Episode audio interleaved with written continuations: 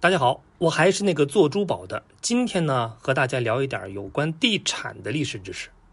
这个自打很久很久以前呢，人类就对风水这件事情是特别的讲究。就拿咱们老祖先来说啊，刚进入农业社会的时候，就会选一块居住的地方，比挑口红色号还纠结。要有大江大河，土地呢要肥沃，气候呢要适宜。哎，就这么纠结来纠结去。只有条件最合适、风水最好的片区，才能孕育出早期的人类文明。比如说著了名的古埃及丽舍、古印度豪庭、两河一品中华风情。这四大文明，印度和中国呢，咱们之前都聊过。那今天呢，就聊聊这个两河文明。首先得看这个两河文明到底在哪儿呢？哎，两河文明发源于西亚的一块地方。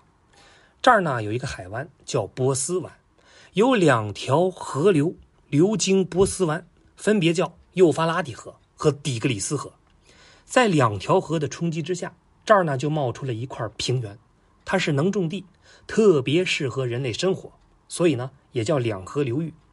两河文明顾名思义就起源于这两条河。好了，咱们再来说说这个周围有啥情况。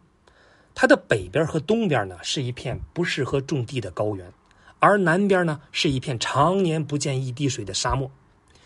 发现了吧？这么大的地方，适合人类居住的也就指甲盖这么小块所以后边剧情就是两河流域周围的民族像后浪一样的往这儿涌，大家都想拿到这块黄金地皮搞开发建设。就是周围的这一波波的开发商打造了人类文明中的扛把子。两河文明，第一波开发商，也是最早的开发商，是苏美尔人。当时这个人类呢是刚进入农业社会，主要任务呢就是耕地种田。但是苏美尔人能在历史上留下名字，靠的可不是种地。他们觉得这样下去改变不了历史，于是呢就开始进化。粮食是越来越多，吃都吃不完，那就不需要那么多人种地了。那闲下来的人就开始转行干点别的。有的人呢是搞技术，有的人呢就搞管理，这就是早期的社会分工和阶级分化。大家获得丰富的技能包，也解锁了很多的成就。青铜器、犁、轮子，还有呢就是最早的文字——楔形文字。据说这个楔形文字最早是刻在泥板上的图像，后来被用来记账，而图像慢慢简化，就成了符号，也就成了最早的文字。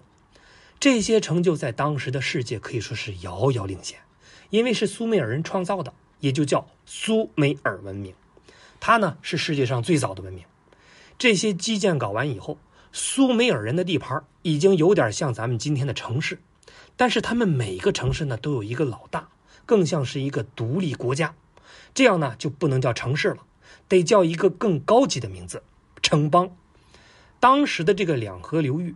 密密麻麻全是苏美尔人的城邦，苏美尔人在这儿生活了上千年，最后因为内斗和外敌入侵凉凉了，苏美尔文明呢也到此为止。尽管如此，他们在两河流域依然留下了自己的成就。苏美尔人的贡献那就是基础设施建设。这边呢，苏美尔文明刚结束，但南边沙漠又来了一群人，他们呢要去的地方。正好是刚才苏美尔人的老家两河流域，这波人叫什么人呢？闪米特人。闪米特人刚来到两河流域，就被苏美尔人的基建闪瞎了眼。我去，牌面啊！苏美尔人呢是虽然灭绝了，但是他们留下的东西还在呀。然后呢，这个闪米特人就在这儿找地方住下了，而这个地方呢叫巴比伦。但是这个地方在热带，容易膨胀。闪米特人住着住着。就把两河流域哎给包场了，从巴掌大的地儿一下子就变成了巨大的王国。闪米特人觉得巴比伦的风水太好了，于是呢，他们用巴比伦这个名字，在两河流域先后建立了两个王国：古巴比伦王国和新巴比伦王国。闪米特人有很多的分支，在两河流域建起了大大小小一堆国家，比如阿卡德帝国、亚述帝国。以及呢，咱们上边提到的两个巴比伦，我们呢就把这些国家统称为阿卡德文明。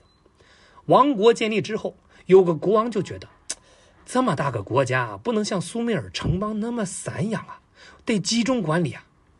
因为一个豪华的楼盘，物业首先得跟上啊。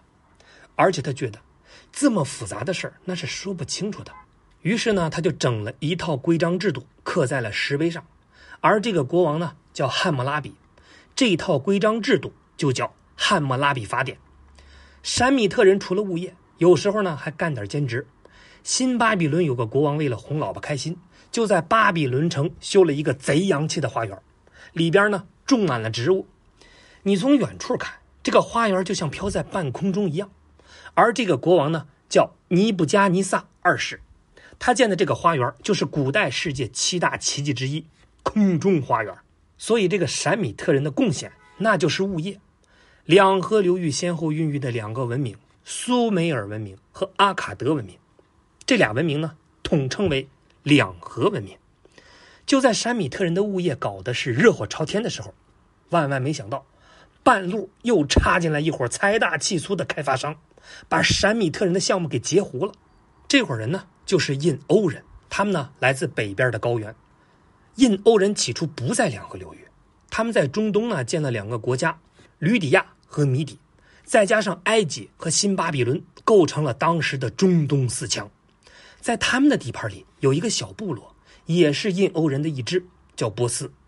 其实这个中东呢是个地理概念，一般认为它包括西亚和东北非的一小块两河流域也属于中东。